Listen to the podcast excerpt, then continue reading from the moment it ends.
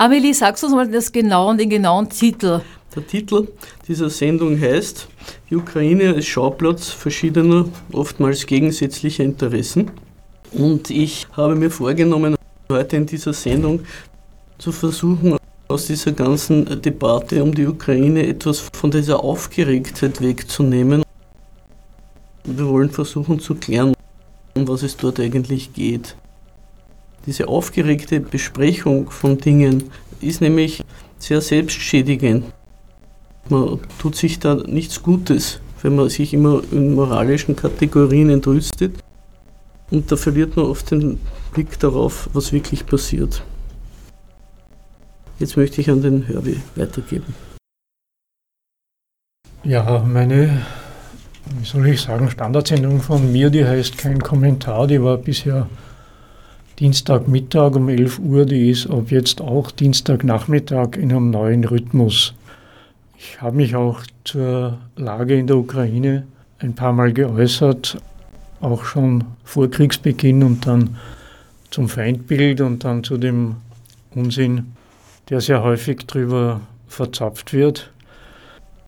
Wenn im Titel der heutigen Diskussion davon die Rede ist, dass sich da die verschiedensten Interessen geltend machen und kreuzen und gegeneinander stehen, dann ist das allein ja schon im Grunde ein Dementi, ein Dementi der hierzulande bevorzugten Sichtweise, dass es da um Gut und Böse geht, um die Kräfte des Lichts gegen die Mächte der Finsternis, um Verbrecher versus zutiefst Berechtigte.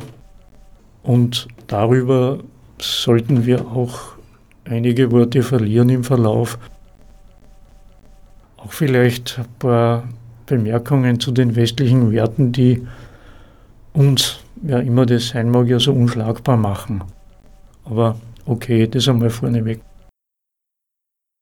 Also ich wollte vor allem einmal als ersten Punkt die Kriegsparteien besprechen, die in diesem Konflikt zugegen sind. Äh, beschränkt sich nämlich keineswegs nur auf Russland und die Ukraine. Und die erste Kriegspartei, die mir einfällt, sind die USA. Die USA wollten diesen Krieg. Sie wollen ihn nach wie vor. Es wurde schon im Oktober gesagt, dass die Russen bald einmarschieren werden im Jänner. Es wurden immer wieder Einmarschwarnungen ausgegeben. Alle Verhandlungsangebote Russlands wurden zurückgewiesen warum die USA das machen. Die USA wollen diesen Krieg deswegen, weil schon seit geraumer Zeit diverse Thinktanks sagen, wenn die USA nicht bald irgendeinen Waffengang unternehmen, werden ihre Rivalen auf der Weltbühne ihnen über den Kopf wachsen. Es ist höchste Zeit, wieder mal klarzustellen, dass die USA die Weltmacht Nummer eins ist. Und dieser Ukraine-Krieg soll also dafür dienen, die Gewaltverhältnisse weltweit wieder im Sinne der USA herzustellen. Für diesen Zweck haben sie die Ukraine seit dem Maidan spätestens auch schon vorher teilweise hergerichtet. Es ist auch jetzt ein 40 Milliarden Dollar Paket von beiden unterzeichnet worden. Ich habe nicht verfolgt, ob es durch den Kongress schon durchgegangen ist oder noch nicht. Und auf diese 40 Milliarden werde ich noch zurückkommen. Aber das 40 Milliarden Paket für die Ukraine ist auf die nächsten zehn Jahre ausgelegt. Das heißt, die USA wollen, dass die nächsten zehn Jahre dort Krieg ist. In der Ukraine selber haben die USA sich eine Mannschaft aufgebaut, die bereit ist, sich zum Mittel und ihre Bevölkerung vor allem und ihr Territorium zum Mittel dieses Programms einzusetzen. Der Zelensky, auf den wir dann auch noch zurückkommen werden, ist ja nur sozusagen die Person, die in der Auslage steht. Aber es gibt dort die Leute, die den Gewaltapparat kontrollieren, das Militär, die Nationalgarde, die Polizei und vor allem den Geheimdienst.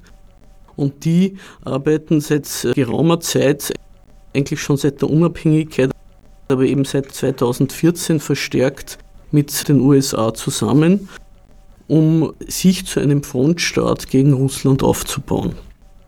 Also das waren einmal die ersten zwei Kriegsparteien, die ich besprechen wollte. Wenn ihr irgendwas dazu zu sagen habt, dann bitte jetzt. Und gleich, Monika, an Amelie. Ich gebe dir nicht nur recht, also das, sind, was, ich gebe dir, das ist total interessant und, und, und richtig und wichtig, was du sagst. Wenn jetzt aber jemand so sagt, Moment einmal, irgendwie, also jetzt reden die eigentlich nur von den USA. Eigentlich hat doch da, war das nicht doch der russische, der Präsident, der Putin, der da angefangen hat? Auf das ist ja die nächste Kriegspartei. Ich bin ja noch lange nicht durch mit allen Kriegsparteien. Man muss aber einmal sagen, die Stellung Russlands muss man auch besprechen. Die etwas kindische Frage, wer hat angefangen, bringt einen hier nicht weiter. Erstens einmal genügt es auf die Landkarte zu schauen, um zu verstehen, warum Staaten wie die USA oder das Staatenbündnis EU ein Problem haben mit Russland. Das Land ist einfach ein paar Nummern zu groß. Das kann man nicht eingliedern in ein System, wo der Westen sozusagen, als der sich gerne stilisiert, das Sagen hat und die anderen nur kuschen, was ja das Ideal dieser westlichen Wertegemeinschaft wäre.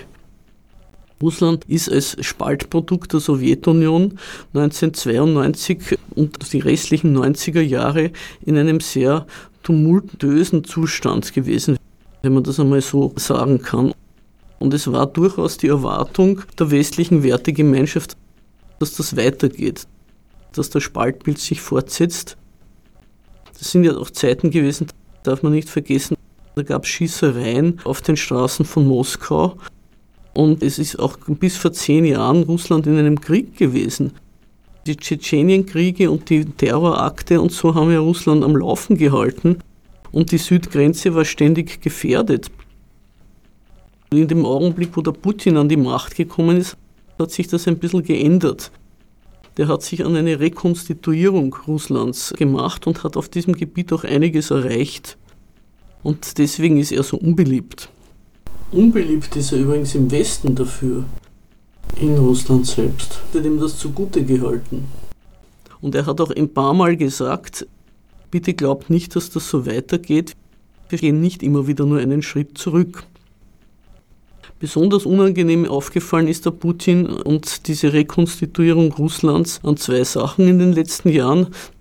Das eine war der Maidan und das Einkassieren der Krim und das andere war der Eingriff in den Syrienkrieg. Vorher ist der Ossetienkrieg, war auch noch so eine Sache. In all diesen Fällen ist klargemacht worden, dass Russlands eigene Interessen hat und auch die Mittel, die zu verteidigen. Das wird in unseren Medien als ein Verstoß gegen die Weltordnung dargestellt, aber das ist eben von dem Standpunkt ausgehend, dass die Welt uns gehört und sich nach unseren Prinzipien zu richten hätte. Was die Ukraine angeht, gibt es seit acht Jahren einen Krieg im Donbass. Also die Ukraine ist im Krieg. Ja, auf den Donbasskrieg wollen wir vielleicht später noch eingehen, wenn wir noch Zeit dafür haben, sonst vielleicht ein anderes Mal. Aber in diesen acht Jahren sind nach OSZE-Angaben 14.000 Leute umgekommen im Donbass. Nach russischen Angaben mindestens das Doppelte. Dazu kommen noch die Verletzten, teilweise verkrüppelt. Russland hat dann im Rahmen seiner Schutzfunktion über diese Donbass-Republiken diese Leute als eigene Staatsbürger anerkannt, ihnen Pässe gegeben und damit klargestellt, ein Angriff auf die Donbass-Republiken ist ein Angriff auf unsere Bürger. Das werden wir nicht dulden. Die formelle Anerkennung dieser Republiken ein paar Tage vor dem Einmarsch war die letzte Warnung. Passt auf. Aber die ukrainische Führung ist angestachelt worden, auch von den USA, das in den Wind zu schlagen und zu versuchen, den Donbass zurückzuerobern. Es war auch für dieses Jahr fix geplant, die Rückeroberung des Donbass. Also dieser Angriff Russlands, der jetzt als Verstoß gegen das Völkerrecht, auch dazu werde ich dann noch einmal was sagen, angeprangert wird, der ist wirklich von allen Seiten provoziert worden. Man merkt an der ganzen Vorgeschichte dieses Krieges, dass der gewollt war, sowohl von der ukrainischen Führung als auch von den USA und bis zu einem gewissen Grad auch von der EU. Die zählt sich natürlich auch in mehr oder weniger kriegstreiberische Staaten. Auch dazu werde ich noch kommen. Wenn ich jetzt die Kriegsparteien bespreche, aber es gibt ja so Leute, die sagen, man hätte den Krieg verhindern können. Die gehen aus von einer Art von Vorstellung von Krieg, als ob das eine Naturkatastrophe wäre, gegen die sich dann geschickterweise oder ungeschickterweise die einzelnen Regierungen stemmen. Nein, es ist genau umgekehrt. Der Krieg bricht nicht aus, der wird gemacht, der wird gewollt und dafür werden in diesem Falle die Bevölkerung und äh, das Territorium der Ukraine hergerichtet als Schlachtfeld und als Kanonenfutter. Also der größte Verlierer ist auf jeden Fall die Ukraine. Es wird aber dann noch andere Verlierer geben, nehme ich an. Im Grunde die verlieren im Krieg alle. Aber über die Gründe von Kriegen überhaupt, auf die werde ich auch noch zurückkommen. Was als nächstes, nächste Kriegspartei mir gesondert einfällt, ist die NATO. Die NATO ist ein auf Krieg ausgerichtetes Staatenbündnis. Ich erinnere nur an die Geschichte der NATO übrigens. Die ist zur Verteidigung der Freiheit gegründet worden. Ich glaube 47, wenn ich mich richtig erinnere, oder 49. Und hat aber durchaus eine Diktatur unter ihren Gründungsmitgliedern gehabt. Das Portugal Salazars. Also ganz so ernst mit, der, mit den Diktatoren und den Demokratien hat sie es von Anfang an nicht genommen. Die NATO ist entgegen Zusicherungen, die dem Gorbatschow gegeben worden sind, nach Osten immer weiter ausgedehnt worden. Und was die Ukraine angeht, da erinnere ich auch daran, dass der Clinton seinerzeit das Partnership for Peace Programm was der Vorhof war für die NATO-Aufnahme und sich auch als solcher bewährt hat, dass er dieses Programm in Kiew vorgestellt hat als erstes. Es war also von Anfang an geplant, die Ukraine einzukassieren. Und besonders waren sie natürlich die USA interessiert an der Krim, die strategisch sehr wichtig ist für die Bedrohung Russlands. Deswegen waren sie besonders sauer, wie 2014 Russland ihnen zuvorgekommen ist. Als die USA den Maidan veranstalteten, waren sie besonders scharf auf die Krim. Sie hatten bereits Lager dort eingerichtet. Es ist also der ganze Maidan nicht nur in dieser Hinsicht daran gescheitert, dass Russland schneller war, sondern auch daran, auch die, diese Partei werden wir noch zurückkommen, dass die Türkei nie die Einfahrt von Kriegsschiffen durch den Bosporus erlaubt hat. Weder beim Ossetienkrieg noch 2014. Geplant wäre es gewesen. Und auch jetzt erlaubt sie es nicht. Die Türkei hat nämlich im Vertrag von Montreux 1936 die volle Souveränität über den Bosporus und die Dardanellen erlangt. Sie kann entscheiden, ob Kriegsschiffe fremder Nationen und sogar der Anrainerstaaten des Schwarzen Meeres durch diese Meerengen fahren dürfen. Wenn die NATO, Gott behüte, Russland den Krieg erklären und damit den Dritten Weltkrieg ausrufen würde, so wäre es vorstellbar, dass die Türkei aus der NATO austritt und sich auf die Seite Russlands stellt. Das ist den Kriegsherren diesseits und jenseits des Atlantiks wohl bewusst. Es ist also unter anderem der Türkei zu verdanken, dass dieser Schritt noch nicht auf der Tagesordnung steht. In der NATO selber gibt es jetzt langsam auch eine, wie soll man sagen, die dividiert sich ein bisschen auseinander. Polen hat vor, offensichtlich sich zu einem NATO-Frontstaat zu machen. Damit versucht sie den Erfolgsstory der Bundesrepublik Deutschland zu imitieren. Die hat ja auch im Kalten Krieg sich von einem Kriegsverlierer zu einer der stärksten Mächte Europas gewandelt, eben als Frontstaat. Diese Karriere möchte Polen jetzt auch machen. Und es ist gar nicht ausgeschlossen, dass sie damit auch Gebietserweiterungen nach Osten vorhat. Und dabei wird sie genauso wie die Ukraine von den USA unterstützt.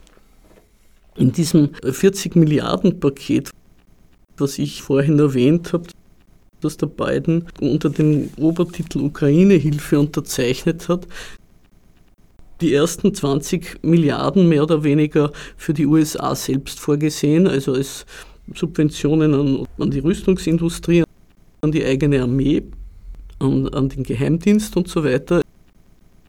Also an US-eigene Institutionen bzw. Truppen in Europa. Und die anderen 20 Milliarden sind, haben sehr viele Grauzonen. Da ist meiner Ansicht nach vorgesehen, eine NATO der zwei Präferenzen zu machen.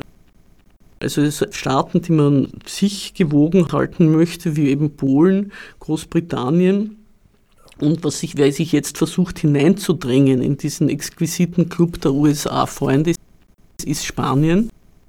Spanien wirft also alles, was es hat an Waffen in die Ukraine, um sich bei den USA beliebt zu machen.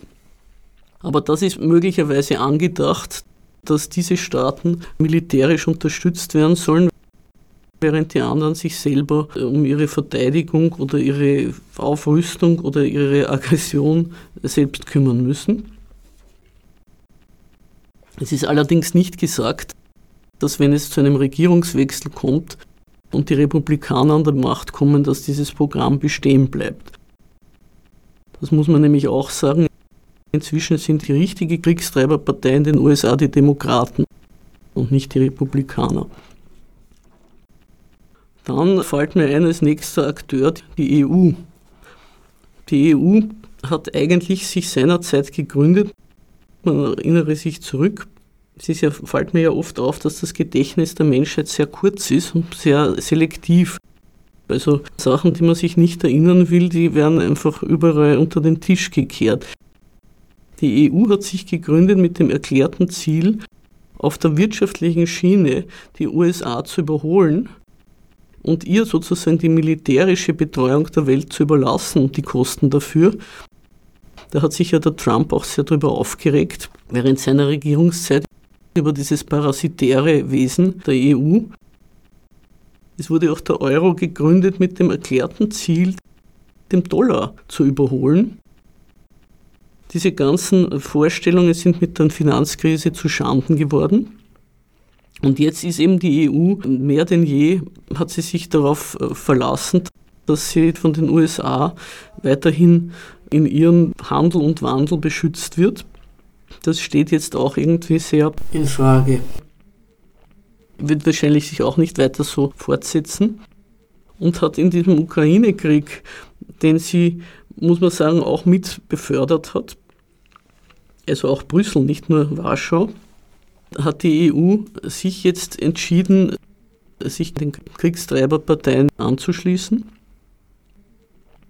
Die Sanktionen, die ganze Sanktionspolitik der EU ist eigentlich, muss ich sagen, sehr kurzsichtig und Zeichen dessen, dass man gerne mehr Macht hätte, als man hat.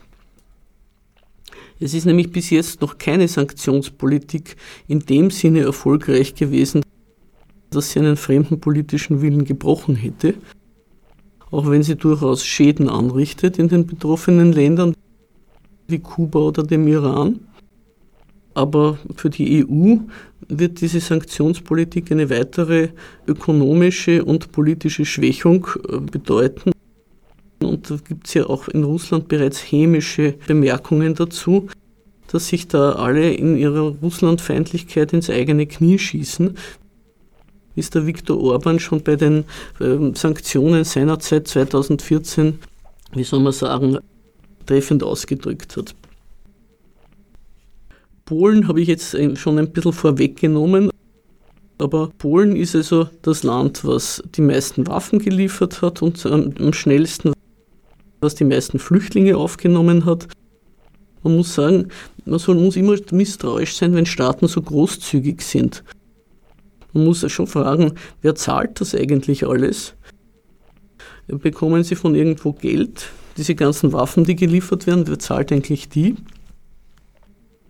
Der polnische Präsident Andrzej Duda hat vor ein paar Wochen gesagt, er kann sich schon vorstellen, dass die Grenze zwischen Polen und der Ukraine einmal verschwindet. Da muss man dann auch fragen, was stellt er sich darunter vor? Eine Einnahme der ganzen Ukraine durch Polen? Eine Teilung, wo Polen dann einen Teil bekommt? Die haben ja offenbar auch in Polen gewisse Zusicherungen bekommen über den Ersatz von Kosten durch die USA. Man wird sehen, wie weit die eingehalten werden. Es ist ja alles offen. Eine weitere Kriegspartei, die mir einfällt, ist das Vereinigte Königreich. Großbritannien hat den Brexit ausgenützt, um sich vollkommen abzunabeln in militärischer Hinsicht und versucht, sich an die USA anlehnend eine Art angelsächsische, wie soll man sagen, Weltherrschaft zu unterstützen. Die Briten sind auch neben den USA die, die die meisten Waffen geliefert haben. Sie haben auch die letzten acht Jahre sehr viel äh, britische Militärexperten in die Ukraine entsandt, um das ukrainische Militär auszubilden. Zum Beispiel im Hafen von Otschakow war eine Einheit stationiert, die den Ukrainern beibringen sollte, wie sie Sabotageakte machen unter Wasser, um die Krim vom Wasser her einzunehmen. Zum Beispiel nur. Es gab auch andere Formen der Zusammenarbeit. Boris Johnson ließ auch schon einmal einen Probeballon steigen, der Art, ob nicht das Vereinigte Königreich mit Polen, der Ukraine möglicherweise Ungarn und anderen Staaten eine Art Gegen-EU bilden sollte. Es hat auch der Lech Wałęsa schon gesagt in Polen, Polen wäre besser bedient, wenn es aus der EU austreten würde. Das sind vielleicht auch sehr ambitionierte Fantasien von Ex-Politikern, aber man kann sie durchaus als Ausdruck nationaler Interessen verstehen. Also da sind alle möglichen Interessen zugegen, die sich den Ukraine-Krieg als Mittel nehmen, um ihre eigenen nationalen Ambitionen zu befördern. Und die letzte Kriegspartei, die ich noch erwähnen wollte, oder vielleicht kann man sogar sagen Friedenspartei, weil im Augenblick sind sie eigentlich die größten Bremse in dieser Auseinandersetzung. Ist die Türkei. Also man hätte sich nicht gedacht, muss ich sagen, als doch irgendwie Linke, dass man einmal den Erdogan gegenüber anderen Politikern wirklich schätzen wird. Der Erdogan hat alles gemacht, um Verhandlungen in die Wege zu bringen. Auch jetzt bemüht er sich wieder, die beiden Seiten an den Verhandlungstisch zu bekommen. Die Türkei sieht das als eine Chance, muss man natürlich sagen. Die denkt auch zunächst einmal an sich als eine Chance, sich dort als Regionalmacht weiter auszubauen, ja. Und sich als nicht nur Regionalmacht, vielleicht. Die Türkei hat große Ambitionen. Ne? Der Neo-Osmanismus ist dort eine Staatsräson inzwischen. Man möchte also doch möglichst in, auf dem Gebiet des Osmanischen Reiches entweder sich Teile einverleiben oder zumindest Einfluss ausüben. Und da ist der Ukraine-Krieg für sie eine ausgezeichnete Gelegenheit. Jetzt versuchen sie, den Hafen von Odessa freizubekommen für Getreideexporte. Im Augenblick scheitert das vor allem an der Ukraine. Da würde natürlich die Türkei auch nicht nur politisch gewinnen, sondern vermutlich auch ökonomisch mitschneiden. Also es ist alles nicht uneigennützig, was die Türkei macht, aber sie sieht das wirklich diesen Krieg als eine Chance, ihren Einfluss in der Region zu verstärken. Das war eigentlich meine kurze Vorstellung aller Parteien, die ich für wichtig halte in diesem Konflikt. Das sollte man auch bedenken, dass die alle zugegen sind. Ja, vielen, vielen Dank, liebe Amelie. Das ist interessant und man könnte, das hast du auch selber, glaube ich, in der, in der ähm, Ankündigung oder uns geschrieben, so jeder kocht sein Süppchen. Also musikalisch würde sehr gut passen für die Zunft der Philosophin Jeanne Cheral. Nach der jetzigen Schilderung, für viele, also für dich oder für euch, also für Herbe und für Amelie und für viele ist das klar, was du erzählst. Andere sagen, ui, das ist aha so und kriegst so viele, so viele Länder, Staaten, Interesse sind da beteiligt. Was kann man das eigentlich machen? Also wenn man dann Kerzen in die, in, ins Fenster stellt und sagt, der Putin soll schon sehen, dass wir kein Gas brauchen, wir sind bereit zu frieren, dann ist es extrem naiv. Da muss ich der Monika absolut recht geben. Da die Sendung ursprünglich live war, gab es dann einen Anruf, dessen Inhalt wir im Weiteren kurz wiedergeben. Herbie, habt ihr den Anrufer nicht gehört, weil ihr nicht keine Kopfhörer hattet? Nein, ich habe schon mitgekriegt, der Mann hat uns wertvolle Anregungen gegeben. Also schon was gehört, okay, super, dafür, ja. Wie man, wie ja, man die Sendungen, die Sendung noch, wie soll ich sagen, einem weiteren Publikum zugänglich machen könnte. Und dafür sind wir sehr dankbar und jetzt machen wir weiter. Ja, Dort noch ganz kurz, was das Wichtige, und er hat ihn darum gebeten, falls es möglich ist, das kann man aber auch ins Netz stellen, falls es möglich ist, vor allem hat er so hat er Hörbe angesprochen, dass ob es vielleicht auch Literaturlisten oder Literaturtipps gibt zu dem Thema. Also das hat er sich gefreut. Wie ich gesagt, ja, und sagen, weiter. Ich weiter, muss weiter, ehrlich weiter. sagen, dass ich keine, wirklich keine, nicht unbedingt eine Literatur angeben kann zu dem Thema. Wenn es etwas Fertiges gäbe, müsste ich ja diese Sendung nicht machen. Ich mache es ja deswegen, weil ich mir aus verschiedenen internationalen Zeitungen die Informationen zusammensuche und daraus meine Analysen mache. Also deswegen kann ich leider nichts angeben, aber wenn mir noch was einfällt, werde ich es auf meiner Programmseite äh, auf Kapitalismuskritik irgendwann einmal veröffentlichen. Ja gut, da kann ich nur einen kurzen Beitrag beisteuern. Der Podcast Kein Kommentar ist eben, wie Monika erläutert hat, auf cba.fro.at nachzuhören und auch nachzulesen. Da ist immer auch eine mehr oder weniger vollständige Mitschrift dabei und dort gibt es auch Literaturangaben. Generell ist die Geschichte mit den Quellen in der Lage wirklich ein wenig vertragt, weil der hiesige Mainstream-Markt versteht sich als Propagandakompanie. Da wird gezielt verschwiegen und auch gezielt hochgespielt. Die brauchbaren Informationen und Recherchen sind meines Wissens auf gegenstandpunkt.com. Das ist der marxistische Think Tank. Des Weiteren gibt es Informationen auf der Seite der jungen Welt. Und dann bin ich durch Zufall auf ein Schweizer Wochenblatt gekommen, das heißt die Weltwoche. Und die betreiben, äh, das ist leider nur zum Teil übers Internet freigegeben, das sind keine marxistischen Analytiker. Im Gegenteil, das ist wirtschaftsliberal, gesellschaftsmäßig eher konservativ, der Neutralität der Schweiz verpflichtet. Aber die nehmen sich tatsächlich die Freiheit und betreiben sowas wie normalen Journalismus im Moment. Und deswegen liest man in der Weltwoche Sachen, wo man das Gefühl hat, das wird einem gezielt verschwiegen, wenn man die österreichischen Geschichten gewohnt ist.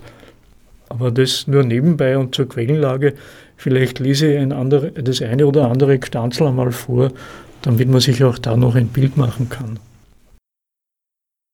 Sehr gut, danke. Ich danke für diese, diese Tipps, weil ich bin ja auch froh, wenn ich noch was Neues höre. Vor allem die Weltwoche, das war mir neu.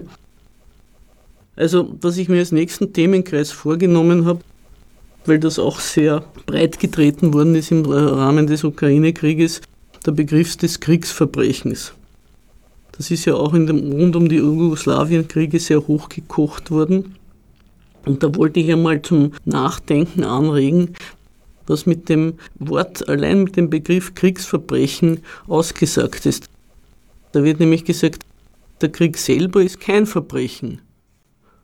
Aber es gibt sozusagen einen ordentlichen Krieg, einen sauberen Krieg und dann gibt es schmutzige Tätigkeiten, die im Rahmen dessen von bösen Menschen gemacht werden. Also es ist unschwer, diesem Begriff zu entnehmen, dass da hier jemand den Krieg führbar machen will und den Krieg haben will.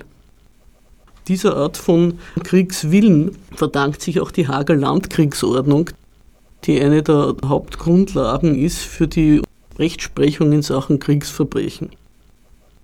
Die Hager Landkriegsordnung ist übrigens seinerzeit auf Initiative des zaristischen Russlands zustande gekommen, das ja offenbar eine Vorstellung hatte, wie ordentliche Kriege geführt werden. Es ist nur eine Landkriegsordnung zustande gekommen, weil sich das British Empire damals gesträubt hat, auch eine Seekriegsordnung zuzulassen. Also die haben gesagt, die lassen uns beim Seekriegsführen als Seemacht überhaupt nichts reinreden. Diese Hager Landkriegsordnung gilt übrigens nur für reguläre Soldaten. Das heißt, Alle irregulären, aufständischen Soldaten sind davon ausgenommen, mit denen kann man nach wie vor machen, was man will. Was zum Beispiel gegenüber den FARC in Kolumbien sehr ausgenützt worden ist, kann man sagen. Also da kommt nie jemand nachschauen.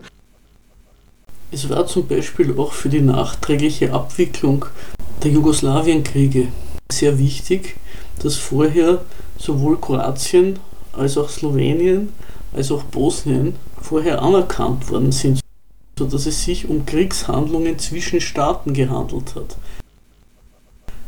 Nur für diese gilt nämlich die Hager Landkriegsordnung. Dann ist es natürlich auch, damit diese Kriegsverbrecherjustiz überhaupt in Gang kommen kann, ist es notwendig, dass es einen überlegenen Ankläger und einen unterlegenen Angeklagten gibt. Was zum Beispiel die USA gemacht haben im Irak, in diesem Fallujah zum Beispiel, wo sogar der Genpool der Leute auf Generationen hinauf versaut worden ist durch Einsatz chemischer Waffen, das ist nie vor ein Kriegsverbrechertribunal gekommen, weil es eben keine überlegene Gewalt gegeben hat, die eine Unterlegene da zur Rechenschaft ziehen könnte. Die Täter waren die Sieger. Umgekehrt ist es sehr ausgenützt worden, diese Kriegsverbrecher zur Rechtsprechung in der Abwicklung Jugoslawiens, wo die neue Balkanordnung sozusagen als rechtmäßig dargestellt wurde oder werden sollte, indem man die, die sich dagegen gewehrt haben, als Verbrecher aburteilt. Ich will mich jetzt nicht so genau auf das Hager Tribunal äh, beziehen, weil das, das führt zu weit weg vom Thema. Aber man kann nur sagen, dass diese Art von Justiz eben davon ausgeht, dass es völkerrechtlich ein, ein Siegersubjekt gibt. Das war auch bei den Nürnberger Tribunalen so. Äh, und dass man über eine unterlegene Macht Recht spricht. Ansonsten sind diese ganzen Kriegsverbrechertöne rein propagandistisch. Es muss also diese Klarstellung geben in Sieger und Verlierer, damit so eine Kriegsverbrechergesetzgebung überhaupt tätig werden kann. Ein weiterer Punkt, auf den ich noch hinweisen wollte. Es wird immer davon geredet, Zivilisten seien betroffen, Frauen und Kinder seien betroffen. Das finde ich auf der einen Seite sehr schäbig, weil auch Männer leben gerne. Und es ist auch komisch, wenn man sagt, Soldaten kann man umbringen. Das lebt eben genau von dieser Unterscheidung zwischen gutem und schlechtem Krieg. Soldaten darf man umbringen, aber Zivilisten nicht. Es ist natürlich auch immer eine ganz, wie soll man sagen, schwachbrüstige Klage, die ins Leere geht, weil die ganzen Kriege, erstens einmal in den Kriegen letzten, des letzten Jahrhunderts hat sich immer mehr der, die Anzahl der zivilen Opfer das Verhältnis zwischen zivilen und militärischen Opfern immer mehr zu, auf die Seite der Zivilen verschoben. Aber das ist auch ganz klar, weil ein Krieg ist ein Versuch eines Staates oder eines Staatenbündnisses, einen fremden Willen zu unterwerfen. Und da ist von dem Gegner, von dem Feind alles Material, das Land und die Leute. Also geht es einfach darum, alle Schäden demjenigen zuzufügen, um diesen Willen zu brechen und ihn auf die eigene Sichtweise oder auf die eigenen Interessen zu verpflichten. Es ist also deswegen ganz unangemessen. Also einfach, wie soll ich sagen, äh, dumm, ja, den Krieg so anzusehen, als gäbe es gute Kriege und schlechte und schuldige und unschuldige Opfer. Es ist auch gemein eigentlich, hinterhältig. Und es wird natürlich auch gerne angewendet, wenn der Feind etwas macht, dann wird ihm das angekreidet, dann kann man diese ganzen schönen Titel aus, der, aus dem Ärmel ziehen. Wenn es die eigene Seite macht, ist das kein Thema. Oder ist nur in den in Wikileaks oder auf irgendwelche hinteren Seiten von kritischen Blättern verbannt. Wenn ich, da, wenn ich da kurz dazu sagen kann, was mir einfällt, das ist schon auch sehr, sehr, sehr lange her. Aber ähm, wie heißt der mit dem Vornamen Lingens, der Journalist? Ist es Hans-Peter Lingens? Oder? Peter Michael Lingens. Dankeschön, ja. Also ich weiß nicht, ich habe immer gern was von ihm gelesen und ich habe es noch, noch ihn im Ohr. Ich glaube, es war der Irakkrieg, wo er meinte, das ist ein gerechter Krieg. Mhm. Und seitdem konnte ich von dem nichts mehr lesen. Ich meine, ich bin vielleicht, hat er auch recht, ich weiß es nicht, aber eine diese Aussage hat mich so geschockiert und geschockt damals. Das, das, das stimmt nicht. Das ist, kann man ja. keinen Krieg forschen, der gerecht wäre, aber viele werden sagen, ja, wir greifen zu den Waffen, um was weiß ich was zu verteidigen. Also da. Der Irak ist fertig auf die nächsten Jahrzehnte. Dieses Land kommt nicht mehr auf die Beine. Das hat der Krieg oder die ganze Invasion äh, verursacht. Das kann man mal sagen. Ob das jetzt so beabsichtigt war oder nicht, mag dahingestellt sein, aber das ist das Ergebnis. Und ja. da ist auch im Grunde auch geteilt. Ist die Frage nach der Gerechtigkeit insofern geklärt, indem jeder Krieg gerecht ist für die Seite, die ihn führt. Da hat jede Seite ihre Rechtstitel und es gibt ja manchmal den, den Kommentar zum Völkerrecht, dass das Völkerrecht daran laboriere, dass es im Unterschied zum nationalen Recht keine übergeordnete Instanz gibt, kein globales Gewaltmonopol, das dann die Rechtsbrecher bestraft oder zur Raison zwingt. Ich meine nicht, dass das der Witz ist, dass beim Völkerrecht was fehlt sondern beim Völkerrecht hat man die Situation, dass jede der vertragsschließenden Parteien für sich selber beansprucht, der berufene Interpret der Verträge, der allfälligen völkerrechtlichen Verträge oder Abkommen zu sein und dann auch der Richter in eigener Sache. Wenn man es pointiert formuliert ist, beim Völkerrecht gibt es nicht zu wenig, sondern gibt, dann gibt es zu viel. Und wenn Staaten mit den Ergebnissen ihrer Verträge und Vereinbarungen unzufrieden sind, dann kündigen sie sie halt und wie es weitergeht, ist eine Frage des Kräfteverhältnisses. Wenn es passt, ich wollte eine kurze Passage vorlesen aus dieser Schweizer Wochenzeitschrift Die Weltwoche. Da gefällt sich nämlich ein amerikanischer Offizier in einer gewissen Verachtung des Völkerrechts. Der Typ ist halt quasi ein Handwerker der Machtkonkurrenz ein Offizier und der sagt, äh, das zählt ja ohnehin nicht. Wörtlich, wir Amerikaner haben in Syrien interveniert, nachdem wir im Irak interveniert haben, wo wir ein strukturelles Chaos in einem Ausmaß verursacht haben, das sicherlich groß, wenn nicht sogar größer ist als in der Ukraine. Niemand scheint Fragen zum Völkerrecht aufgeworfen zu haben. Wir Amerikaner haben alle möglichen Angriffe auf der ganzen Welt gegen jeden lanciert, den wir für den Feind hielten und so weiter und so fort. Niemand scheint irgendwelche Fragen zum Völkerrecht aufgeworfen zu haben. Ende des Zitats. Das ist einerseits nicht ganz richtig, weil die völkerrechtliche Seite von den Armeekriegen wird immer thematisiert. Aber wenn sich dann Experten finden, die sagen, das ist ein verbrecherischer, völkerrechtswidriger Angriffskrieg, also genau das, was im Moment Russland vorgeworfen wird, dann bleibt es halt bei einer Rechtsmeinung und das war's dann. Und der Offizier, wie gesagt, der geht mit seiner Verachtung ein bisschen zu weit, weil der Sinn völkerrechtlicher Abkommen oder auch dieser völkerrechtlichen Verträge, auf die sich berufen wird, der besteht schon darin, dass sich andere Staaten an die Abkommen halten, solange sie einem selber nützen. Und wenn ein Staat sie kündigt, dann ist er halt unzufrieden mit den Erträgen. Und dann ist die Frage, wie es weitergeht. Dass es nichts zählt, ist nicht richtig. Als moralische Waffe ist es offenbar unübertroffen. Aber es hängt halt sehr davon ab, ob wer auf diese Völkerrechtsgeschichten einsteigt oder nicht. Und zumindest in der hiesigen Presse hat sich ja der, der Standpunkt verfestigt, dass die USA mit europäischen Anhängseln auf alle Fälle berechtigt sind, Kriege zu führen. Und wenn dann da was entgleist in Sachen Kriegsverbrechen oder so, dann sind das lässliche Sünden. Aber dass das die einzige Instanz ist, die Kriege führen darf, wohingegen, wenn andere souveräne Kriege führen, dann handelt es sich von vornherein um Verbrechen. Ja, bis daher. Man kann die Ausführungen von Herbie vielleicht auch so zusammenfassen. Das Völkerrecht wäre im Namen seiner Anhänger erst vollständig, wenn es einen einzigen Weltstaat gäbe. Und es ist genau dieses Streben nach Weltherrschaft, das einem die Kriege beschert. Noch etwas ist mir seit dieser Live-Sendung in die Hände gefallen, was ich hier erzählen möchte.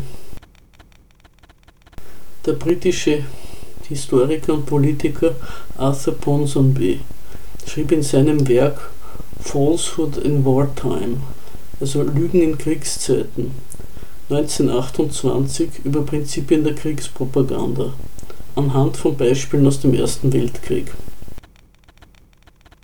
Die belgische Historikerin Anne Morelli fasste die Erkenntnisse von Ponsonby 2001 zu den zehn Geboten der Kriegspropaganda zusammen. Erstens, wir wollen keinen Krieg, wir verteidigen uns nur. Zweitens, der Gegner ist alleine verantwortlich für den Krieg. Drittens, beim Gegner regiert der Teufel. Viertens, wir verteidigen eine edle Sache, Partikularinteressen sind uns fremd. Fünftens, der Feind verursacht wissentlich Gräueltaten. Die eigene Seite macht das nur versehentlich. Sechstens, der Feind verwendet verbotene Waffen. Siebtens, wir erleiden kaum Verluste. Die Verluste des Gegners sind enorm. Achtens. Künstler und Intellektuelle unterstützen unsere Sache.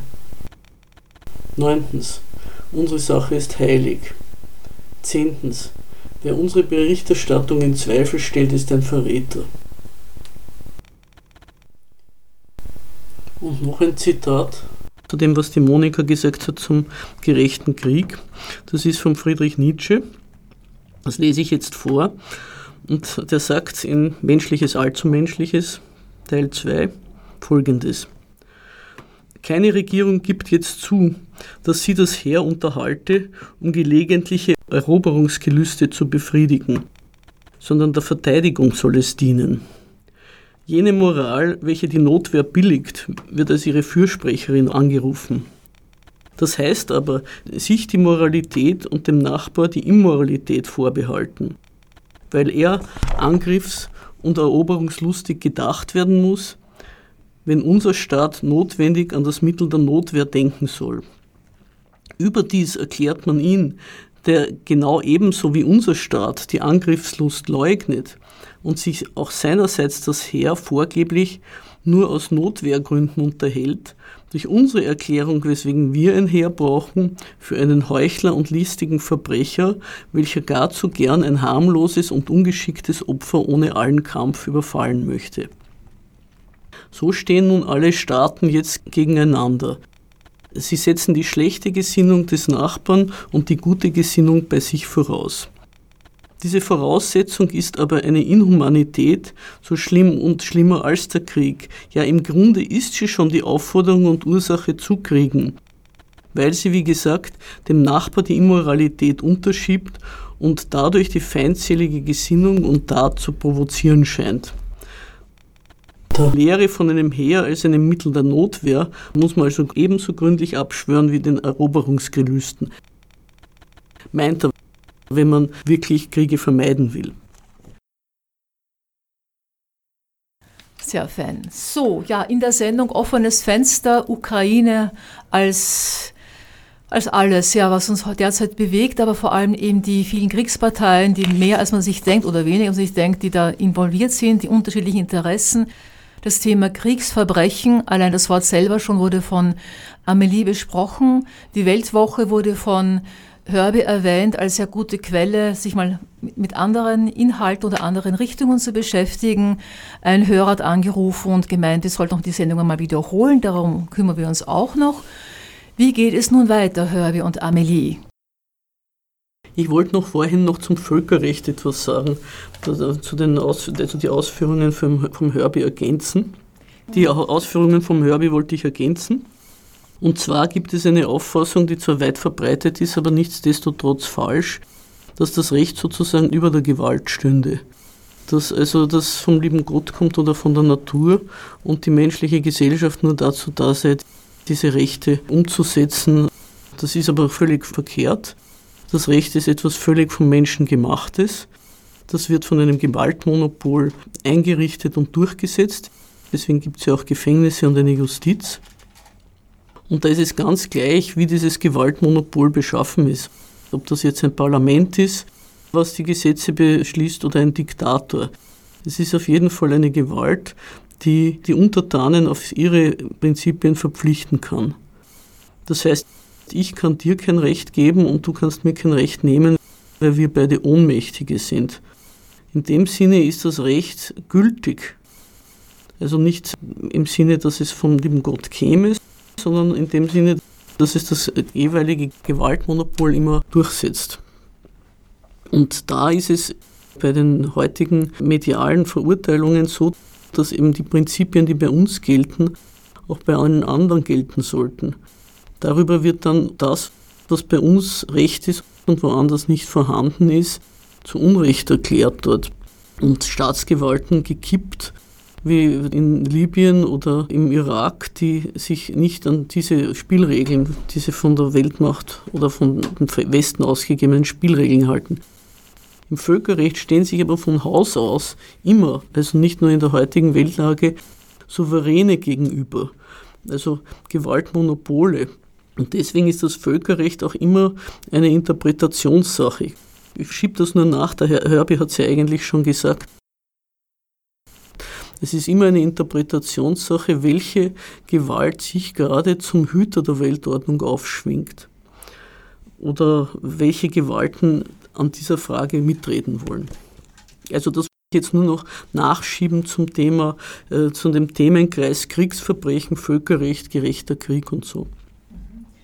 Darf ich da noch was fragen? Und zwar, es geht es eigentlich im Moment, also es geht um Kriegsparteien und das sind Länder oder Staaten oder Regierungen oder eben Westen, Osten sozusagen. Wie ist es denn jetzt mit dem, dass Menschen in einem Land leben und eben die einen sagen, wir wollen Krieg führen, die anderen sagen, wir wollen nicht Krieg führen oder die einen sind Regimegegner, die anderen sind fürs Regime. Also in der kriegsführenden, in dem kriegsführenden Land selber gibt es ja auch unterschiedliche Positionen.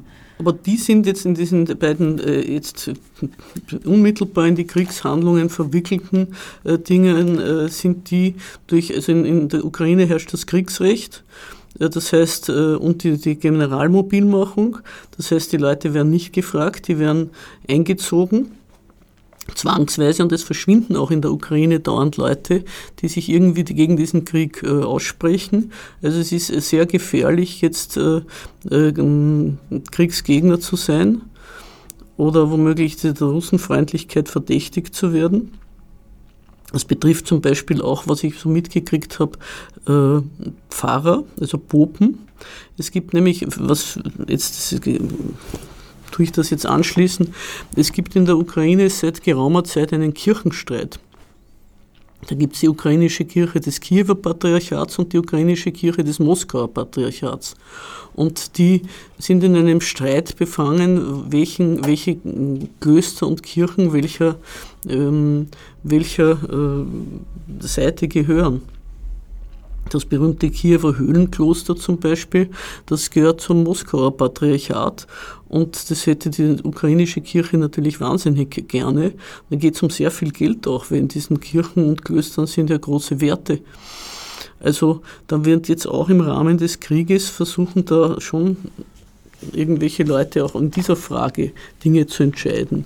Da werden also Kirchen des, und Klöster des Moskauer Patriarchats gezielt beschossen von der ukrainischen Seite und es verschwinden auch Popen, die sich dem Moskauer Patriarchat zugehörig äh, fühlen. Ja, das macht die, wer es im Kopf hat, die hiesige Berichterstattung hat halt was Lächerliches an sich, wenn die ausgerechnet die Ukraine als ein Leuchtturm westlicher Werte darstellen wollen. Vor dem Krieg hat man gewusst, es ist ein Sumpf an Korruption.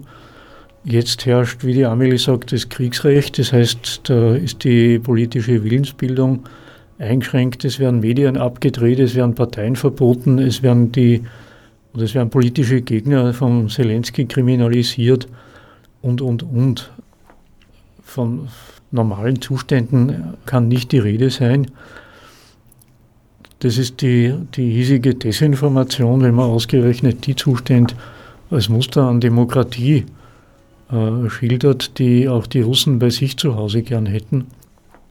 Aber jenseits davon wollte ich mir nur ein paar einen Hinweis zu Werten allgemein und zu westlichen Werten im Besonderen abquälen, auch ohne die Werte im Einzelnen zu diskutieren zu wollen, es sei denn, es gibt Beiträge oder es ruft wer an oder wie auch immer. Womit hat man es denn zu tun, wenn, wenn, wenn sich auf Werte berufen wird? Naja, die moralischen Werte sind die Gesichtspunkte, die, die gelten, und zwar kompromisslos, diskussionslos. Durch die Berufung auf Werte spricht sich, in dem Fall sprechen sich kriegführende Parteien, selber gewissermaßen heilig. Sie erklären sich zu ausführenden Organen edler Prinzipien und die moralische Technik, die da zum Tragen kommt, die besteht eben darin, dass der Staat behauptet, er verfolgt gar nicht seine Interessen, seine Staatsräson, sondern er befindet sich in einer dienenden Position etwas, unter etwas Höherem oder etwas Höherem gegenüber. Zu verdeutlichen, was das sein soll, komme ich mit dem Holzhammer. Werte sind ja bekanntlich keine Errungenschaft der Demokratie für Gott, Kaiser und Vaterland und gegen die Russen. Das waren damals gültige Werte und solange der Kaiser an der Macht war, war die Berufung auf diese Werte in Kraft und haben diese Werte gegolten.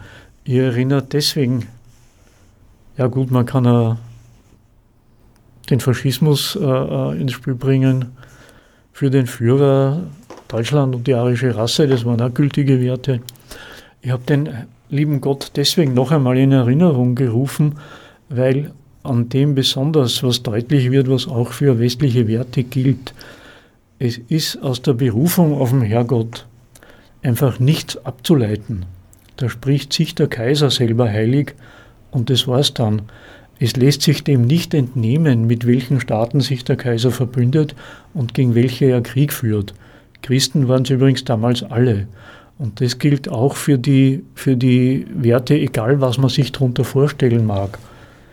Es ist, ich mag keine zitieren, es soll jeder seine Fantasie anstrengen, es ist keinem westlichen Wert zu entnehmen, ob und wann ein sogenannter Autokrat endgültig untragbar ist oder ob und wann ein Diktator ein brauchbares Staatswesen verwaltet und sich mit dem Diktator dann äh, beiderseitig zufriedenstellende Beziehungen abspielen. Das geben die Werte einfach nicht her. Das ist die, naja, der Blanko, der Blankoscheck, die Blanko-Vollmacht für alles, weil die politische Macht, die sie darauf beruft, eben behauptet, sie macht eigentlich nichts, sondern sie steht in der Pflicht, Sie hat eine dienende Stellung und deswegen soll man ihr abkaufen, dass das und alles, was sie tut, wenn man so will, heilig ist. Das ist der, der höhere Sinn von Werten. Wie gesagt, Einsprüche werden gerne entgegengenommen, aber das wollte ich einfach so mal hineingeschmissen haben in die Debatte. Der Herbie kümmert sich zum Glück immer sehr viel mehr um das, was medial verbreitet wird, während ich immer versuche, irgendwas den Leuten mitzuteilen, was man nicht so sehr in den Medien liest. Also ich muss immer, bin immer sehr dankbar, dass der Herbie das übernimmt, damit ich das nicht machen muss. Also ich wollte noch, was ich mir für heute, also ich hätte mir noch viel mehr vorgenommen, aber vielleicht kommen wir damit noch durch heute. Ich wollte ein bisschen was zur Person von Zelensky sagen, beziehungsweise zu seiner Karriere in der Politik. Der Zelensky ist äh, sozusagen als unverbrauchte Kraft äh, in die Politik geholt worden, in die ukrainische, weil alle anderen bereits verbraucht waren. Also es ist kein Geheimnis, der Kolomoisky, einer der größten Oligarchen der, äh, der Ukraine und vielleicht auch noch Geldgeber aus dem Westen, aber vor allem der Kolomoisky haben ihn entdeckt als jemand, den man gut verkaufen könnte als ähm, Politiker und haben seine Kampagne, seine Wahlkampagne finanziert. Das ist auch übrigens bei uns der Witz des Quereinsteigers. Also dass alle anderen Politiker, die schon Dreck am Stecken haben und von denen keiner mehr was wissen will, sozusagen politisch verbraucht sind und dann holt man jemanden, der irgendwie den man als Saubermann präsentieren kann und als neuen Besen und damit lockt man dann wieder die Leute an die Wahlurnen. Also die alten Figuren, die der Westen ja auch seinerzeit mit großer Bemühung, es gab ja auch mal eine orangene Revolution, an die Macht gepusht hat, die Frau Timoschenko oder der Poroschenko oder so, die, die, die haben alle niemanden mehr hinter den Ofen hervorgelockt. Man muss vielleicht auch dazu sagen, dass die Ukraine das Land der Wahlfälschung ist. Also seit der Unabhängigkeit ist jede Wahl gefälscht worden. Vielleicht war die vom Zelensky die erste, die nicht gefälscht worden ist. Das dazu trägt bei, dass die Ukraine äh, traditionell eine sehr geringe Wahlbeteiligung hat. Die Leute sehen nicht ein, warum sie unter diesen ganzen unerfreulichen Figuren unbedingt wen wählen sollen. Deswegen hat die erste Verfassung der Ukraine, die hat einen Paragraphen drin gehabt, dass Wahlen erst ab 50 oder 55 Prozent Beteiligung gültig sind. Das musste gestrichen werden, weil sie sonst keine gültige Wahl zustande gebracht haben. Und der Zelensky ist angetreten zu seiner Wahl mit dem Versprechen, ich bringe Frieden, ich beende den Donbasskrieg. Deswegen hat er die Wahl gewonnen, deswegen ist er gewählt worden. Und zwar hat er versprochen, die Abkommen von Minsk durchzusetzen. Die Abkommen von Minsk haben vorgesehen, das war auch immer der Standpunkt dass, äh, Russlands, was sie eigentlich äh, sich vorstellen können, um eine, für eine Beilegung des Konflikts, dass sich die Ukraine eine föderale Verfassung gibt, wo also die ganzen Gebiete, auch der Donbass, die gleiche Art von Autonomie genießen sollten, wie die Krim sie seinerzeit genossen hat, vor, der, vor dem Anschluss an Russland. Und mit dieser äh, Verfassung wären dann auch die Donbass-Republiken zufrieden gewesen. Aber das wäre natürlich die, die USA und die Kiewer Führung wären nicht zufrieden gewesen, weil das hätte geheißen, dass die, äh, diese Autonomie auch dazu beiträgt, dass ein NATO-Beitritt oder ein EU-Beitritt ausgeschlossen werden kann durch die, ein regionales Veto. Es ist, hat mich übrigens einmal ein Freund aus Bosnien darauf aufmerksam gemacht, dass überhaupt für die ganze EU und den Hinterhof der Föderalismus, der ja sonst als das Höchste der Demokratie gilt, nicht vorgesehen ist. Das gilt genauso für Bosnien oder für andere jüngere Mitglieder der EU. Die sollen zentral regiert sein, da will man ja einen Statthalter haben, der die eigenen äh, Vorstellungen umsetzt. Also den, den, ruft man an und sagt, machen Sie und der macht das dann und nicht womöglich irgendwelche regionalen Größen, die sagen, kommt nicht in die Tüte. Also die ganze Art und Weise, wie die EU und, und die NATO zugreifen wollen auf diese Staaten, verträgt keine äh, Demokratie von unten. Da ist eigentlich ein äh, straffes Befehlssystem vorgesehen. Gut, und der Zelensky, äh, solange er die Wahlkampagne gemacht hat, haben die, die, die wirklichen Mächtigen der Ukraine gedacht, lass ihn reden. Und wie er dann an der Macht war, haben sie gesagt, vergiss es. Du hast überhaupt keinerlei Befugnis, diese Minsker Abkommen durchzusetzen. Und so ist er so weit gekommen, dass er eigentlich jetzt der Kriegspräsident ist. Ich glaube übrigens auch, dass wir ihn nicht mehr lange sehen werden weil wenn sich das Kriegsglück, wie es im Augenblick ausschaut, auf die Seite Russlands neigt, dann wird er vermutlich abgelöst werden. Wobei es ja schon faszinierend ist, dass es da diesen Film gab, wo, ein, eben, wo er als Schauspieler einen spielt, der auf einmal Präsident wird und dann passiert das, also irgendwo, ich habe es nicht mehr, nicht mehr präsent, in welchem Jahr was war, aber oder in welchem zeitlichen Abstand, aber schon irgendwie beeindruckend. Und der, der Film lief dann im Fernsehen, ich, ich konnte mir aber nicht anschauen, weil es mir zu das, also wenn das eben nur der Film gewesen wäre und nicht die jetzige Situation, wäre es witzig gewesen irgendwo, aber mit, dem, mit der Situation, mit dem Krieg ist das, das, da schaue ich mir irgendwas anderes an. Das ist zu hart. Das war die Fernsehserie Diener des Volkes 2015. Zelensky hat dann auch seine Partei Diener des Volkes genannt und wurde prompt Präsident. Also man kann sagen, ein Präsident wie aus der Retorte.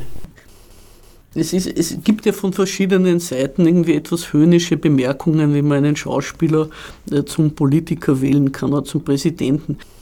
Das finde ich un unangebracht, diese Kritik. Auch zum Beispiel der Bolsonaro hat die gebracht, obwohl der, da muss man sagen, der kann reden, der ist ja auch genau die gleiche Kategorie von Politiker. Aber es ist eine komische Vorstellung, dass man zum Politiker irgendwie äh, eine Vorbildung brauchte. Politiker wären meistens diejenigen Leute, die nichts gelernt haben und die nur die Macht ausüben wollen. Also, äh, ja, ja, das ist, ja, könnte ich mir schon vorstellen. Was natürlich schon ist, wenn jemand halt eben von klein auf oder von jung an in der Politik tätig war, dann kennt er oder sie auch die Mechanismen und, und ist eben ein politisches Tier. Und wenn jemand von ganz außen kommt, dann kennt er sie diese, auch diese Machtspiele nicht so gut von innen. Das ist, da hast du sicher recht. Aber zum Beispiel als jemand, der von der klein auf es gelernt hat, fallen mir so Leute ein wie der Sebastian Kurz. Der hat also wirklich nie was anderes gemacht als Politik. Der war natürlich dafür besonders geeignet.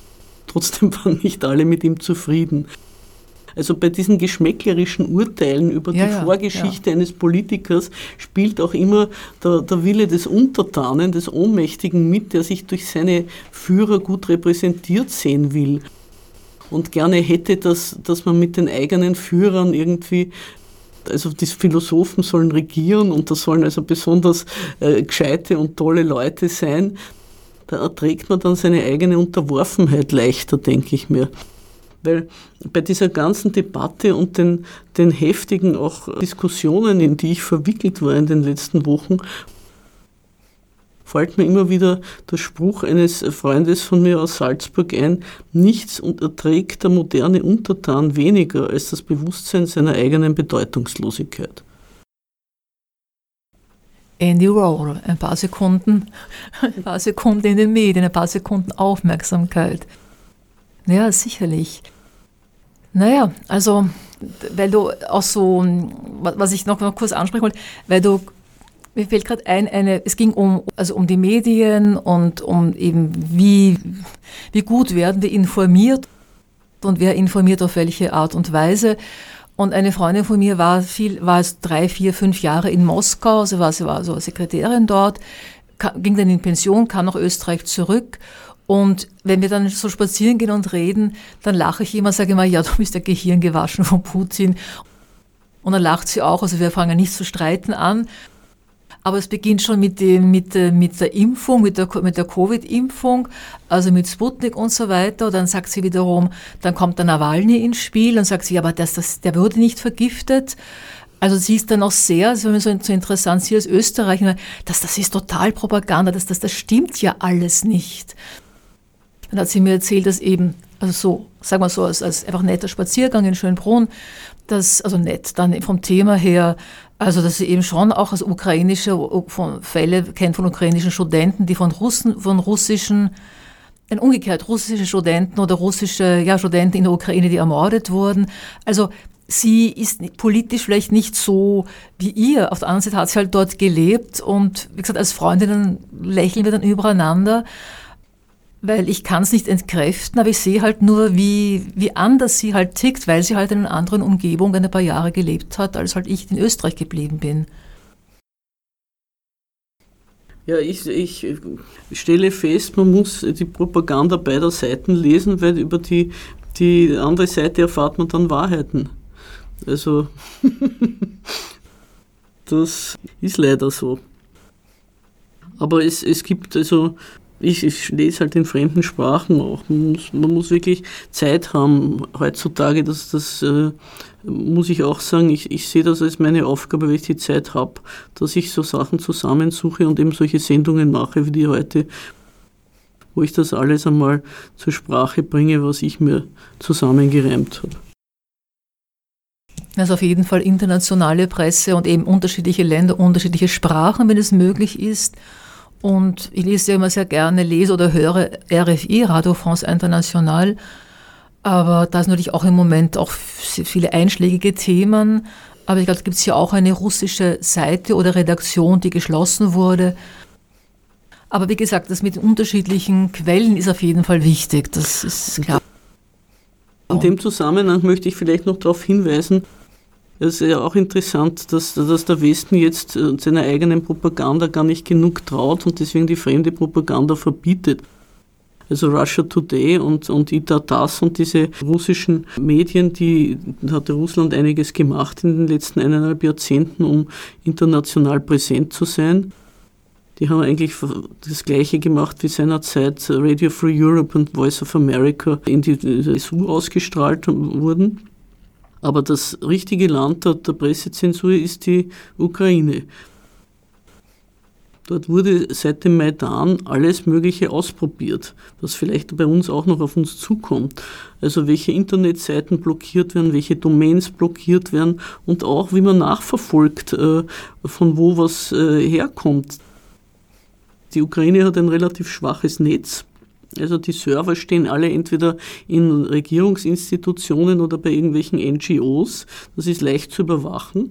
Und wenn irgendwer etwas postet, was äh, politisch nicht genehm ist, steht dann am nächsten Tag schon die Polizei vor der Tür und sagt, was haben Sie gemacht?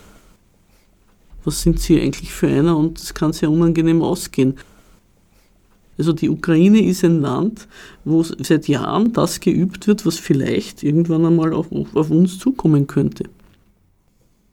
In dem Zusammenhang was ganz, ganz anderes ist dasselbe Thema. Es fällt mir ein, den genauen Hintergrund weiß ich nicht mehr. Auf Facebook mal hat, wurden von ein paar Leuten ein, etwas veröffentlicht, irgendein, ich weiß nicht, so ein, ich glaube in Spanien, ein, oh ja, ein Priester oder ein Geistlicher hat irgendwas, es war schlimm Bezug auf Frauen und Vergewaltigung und Ehemänner was gesagt, was wirklich nicht okay war. Und ich habe mir das dann die Mühe gemacht, das, diesen Artikel zu suchen, zu finden und zu schauen, was steht denn da wirklich drinnen. Und es hat überhaupt nicht gestimmt. Und dann habe ich so geschrieben, ja, Leute, das ist interessant und schockierend, aber was der da geschrieben hat, das stimmt gar nicht. Das hat der so nie gesagt. Das ist, das kann, könnt ihr nachlesen in, weiß ich welcher Seite, El País oder so, das, das stimmt nicht. Das hat er nicht gesagt. Und dann bekam ich, dann bekam ich ein, so ein begehrtes Like auf Facebook. Mhm. Und das war von jemandem von Opus Dei. Also diese Popularität hatte ich mir nicht erwünscht. Mhm. Aber es ging mir halt darum, ein bisschen nachzugraben und zu schauen, ja, nicht immer alles glauben, weil das nur jemand übersetzt hat und irgendwo ins, ins Netz gestellt hat. Aber wie gesagt, also das Opus Dei, Opus Dei hat mich nicht so erfreut. Also ich würde sagen, ich hätte mir noch viel mehr vorgenommen. Das war klar, dass ich damit heute nicht durchkomme. Aber ich habe vor, noch ähm, zum Beispiel zur Nahrungskrise auch einmal was zu sagen, die äh, jetzt rund um den Ukraine-Krieg ausgebrochen ist. Und äh, vielleicht auch noch zum Krieg im Donbass auch vielleicht noch einmal wieder was sagen, obwohl da ist heute schon viel gefallen. Also wie gesagt, die Nahrungsmittelkrise hätte ich mir noch vorgenommen für eine Fortsetzungsgeschichte und ansonsten möchte ich als Abschlussstatement noch ein Zitat vorlesen. Äh, das ist diesmal von Bertolt Brecht aus den Flüchtlingsgesprächen und es geht darum, dass jetzt rund um die Ukraine Leute mit ukrainischen Fahnen herumgelaufen sind und dass es überhaupt die nationale Identität etwas ziemlich Unhinterfragtes geworden ist heutzutage. Also nicht nur in Fragen der Ukraine, das war ja auch schon bei den Jugoslawienkriegen so. Äh, das, die, der eigene Staat und die eigene Nation, das soll ähm, unwidersprochen heilig sein. Und da fällt mir dieses Zitat vom Brecht ein. Der Pass ist der edelste Teil von einem Menschen. Er kommt auch nicht auf so einfache Weise zustand wie der Mensch. Ein Mensch kann überall zustande kommen, auf die leichtsinnigste Art und ohne gescheiten Grund, aber ein Pass niemals. Dafür wird er auch anerkannt, wenn er gut ist, während ein Mensch noch so gut sein kann und doch nicht anerkannt wird. Man kann sagen, der Mensch ist nur der mechanische Halter eines Passes. Der Pass wird ihm in die Brusttasche gesteckt, wie die Aktienpakete in den Safe gesteckt werden, das an und für sich keinen Wert hat, aber Wertgegenstände enthält. Und doch könnte man behaupten, dass der Mensch in gewisser Weise für den Pass notwendig ist. Der Pass ist die Hauptsache, Hut ab vor ihm, aber ohne dazugehörigen Menschen wäre er nicht möglich oder mindestens nicht ganz. Also das möchte ich nur als Abschluss äh, vorschlagen, dass man sich nicht unbedingt mit den Zielen seiner Nation identifizieren soll, auch als Ukrainer nicht, und nicht zum Kanonenfutter machen lassen soll, das dann verheizt wird für die, wie im Eingangsbereich. Also am Anfang der Sendung festgehalten wurde, sehr unerfreuliche Ziele. Hörbe mit äh, Abschlussstatements. Ja, äh, mir fällt schon noch einiges ein, aber die Zeit, äh, es geht sich einfach nicht mehr aus. Mhm. Ich kann nur noch einmal darauf verweisen, dass auf CBA unter dem Podcast kein Kommentar, äh, laufende Kommentierung zu lesen und zu hören ist. Durch diesen Podcast begleiteten sie drei SendungsmacherInnen von Radio Orange. Monika Heller von Sprache und Stimme, Amelie Lanier von Kapitalismuskritik und Herbert Eunger von Kein Kommentar.